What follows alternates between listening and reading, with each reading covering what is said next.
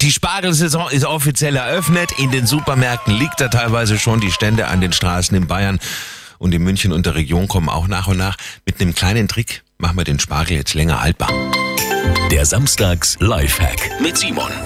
Wasser ist der Zauberstoff. Ungeschälten Spargel einfach vollständig in ein feuchtes Geschirrhandtuch wickeln. Im Gemüsefach bleibt der Spargel so drei bis vier Tage länger haltbar und frisch. Und grünen Spargel stellen Sie einfach wie einen Strauß Blumen in die Vase. Bisschen Wasser drin. Wichtig ist unten den Spargel anschneiden, damit er das Wasser auch aufnehmen kann. Und es reicht, wenn unten so fünf Zentimeter in der Vase oder im Glas drin sind.